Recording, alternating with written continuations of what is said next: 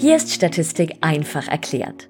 Der Podcast, der die Statistik endlich verständlich in Alltagssprache und vor allem lebendig erklärt. Ich bin Melanie Paul, Psychologin und Dozentin und ich helfe dir, Statistik zu verstehen, an dich zu glauben und die Prüfung zu meistern. Denn Statistik ist definitiv machbar.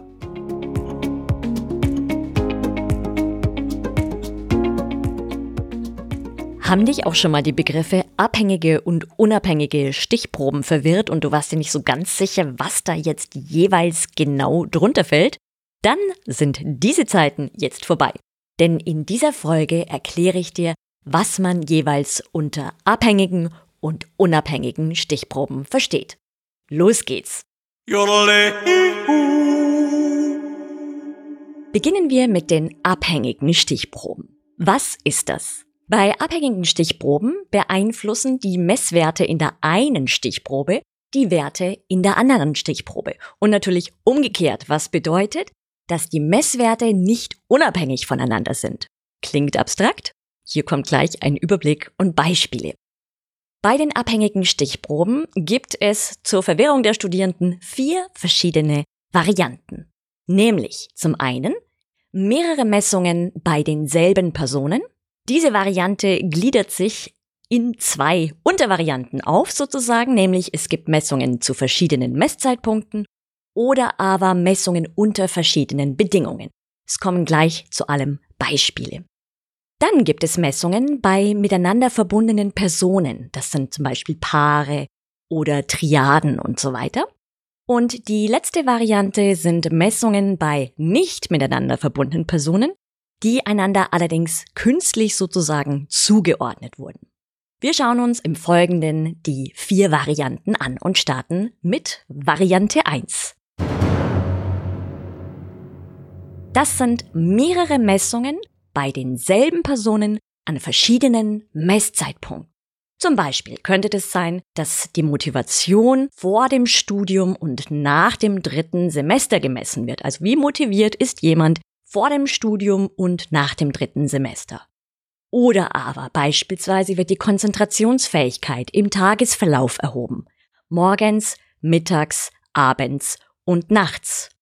Oder es wird eine Untersuchung, eine Langzeituntersuchung zur Weisheit angestellt, nämlich als Jugendlicher oder Jugendliche im mittleren und hohen Erwachsenenalter. Das ist also die Variante, bei der bei denselben Personen zu verschiedenen Messzeitpunkten gemessen wurden. In der Variante 2 wird ebenfalls bei denselben Personen gemessen, aber hier geht es jetzt nicht um zeitliche Messungen, also es geht nicht um Messzeitpunkte, sondern es wird unter verschiedenen Bedingungen oder sogenannten Treatments gemessen. Das kann zum Beispiel sein, dass den Versuchspersonen vier verschiedene Monster-Sahnetorten vorgesetzt werden und sie müssen den Geschmack dieser vier Torten beurteilen. Ich meine, klar kann man natürlich auch sagen, das geht ja nicht zum selben Zeitpunkt. Es sind ja gewissermaßen verschiedene Messzeitpunkte, aber in dem Fall geht es tatsächlich nicht um Messzeitpunkte, sowas wie morgens, mittags und abends, sondern dieselben Personen bekommen verschiedene Dinge vorgesetzt oder werden verschiedenen Bedingungen zugeordnet. Verschiedene Bedingungen könnten beispielsweise in einem Dschungelcamp sein, dass die Stars und Promis fünf verschiedene eklige Tierteile konsumieren müssen und dann wird gemessen, wie lang es dauert, bis der Würgereiz einsetzt beispielsweise. Oder man testet drei verschiedene Meditations-Apps. Also dieselben Personen werden dazu angeregt, drei verschiedene Meditations-Apps zu nutzen und dann wird jeweils die Entspannung gemessen. Variante 3 das sind Messungen bei Menschen, die in irgendeiner Weise mehr oder weniger eng miteinander verbunden sind. Damit meine ich sowas wie Paare, also Ehepaare, Liebespaare und so weiter. Oder Geschwister. Der Klassiker sind natürlich die Zwillinge. Es können aber auch Menschen sein, die im Team zusammenarbeiten und auch schon sehr lange sehr eng zusammenarbeiten oder stell dir zwei Staubsaugervertreter vor, die seit 20 Jahren gemeinsam im Auto übers Land fahren und die Staubsauger an den Mann oder die Frau bringen.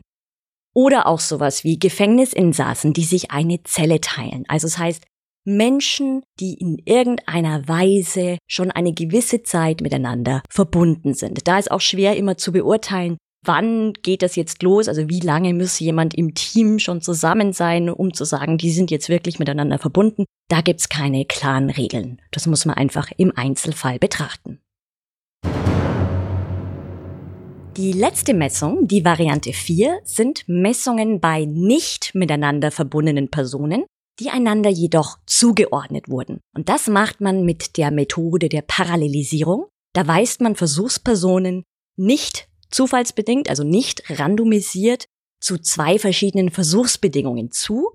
Und das Ziel des Ganzen ist, dass man systematische Störeinflüsse über die Gruppen hinweg gleich verteilt. Und es wird so gemacht, dass es einen Vortest gibt und da wird diese Störvariable erhoben, um die es geht. Und dann wird geschaut, dass man Paare bildet, die den annähernd gleichen Wert auf der Störvariable aufweisen. So viel zu den abhängigen Stichproben. Sehen wir uns die unabhängigen Stichproben an. Was ist das?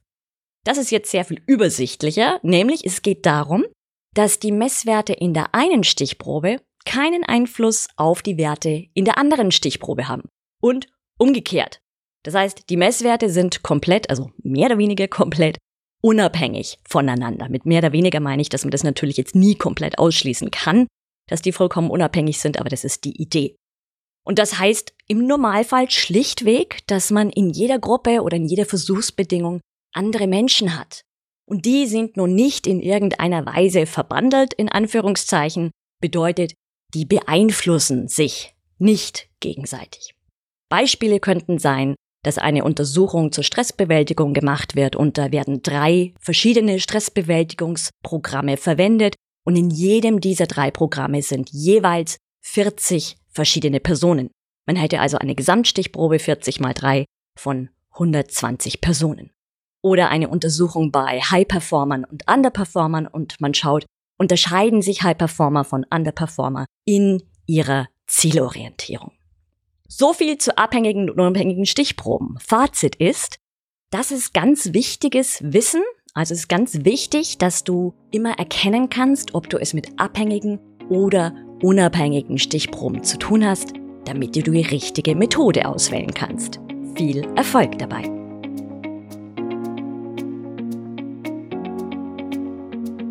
Vielen Dank fürs Zuhören. Wenn dir der Podcast gefallen hat, freue ich mich sehr, wenn du ihn abonnierst und eine Bewertung hinterlässt. Lass mich bitte auch wissen, was der größte Aha-Moment für dich war, was dir besonders gefallen hat und welche Themen dich interessieren würden. Und wenn du einen einfachen und verständlichen Einstieg in die schließende Statistik willst, dann schnapp dir meinen gratis Mini-Videokurs Inferenzstatistik Quick and Dirty. Den Link dazu findest du unten in den Show Notes. Jetzt wünsche ich dir noch einen ganz schönen Tag und vergiss nicht, Statistik ist definitiv machbar.